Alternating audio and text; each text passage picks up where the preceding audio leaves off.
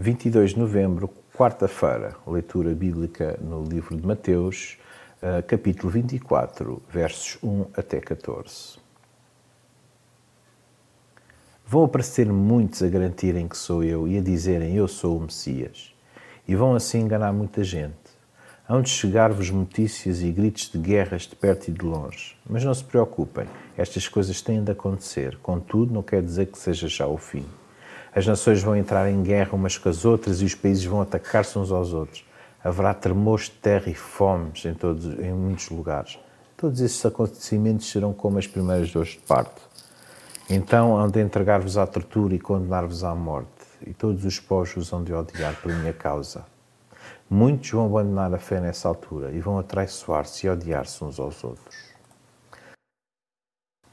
O quinto discurso de Jesus de caráter profético aponta para uma nova época, o regresso do Filho do Homem e o fim do mundo. Este trecho das Escrituras revela-se real e nada do que é relatado por Jesus nos parece estranho. Em pleno século XXI ainda há guerras, fome, cristãos que são perseguidos e até mortos pela fé, seitas e falsos mestres que aparecem todos os dias, traição e ódio, pelas mais diversas razões.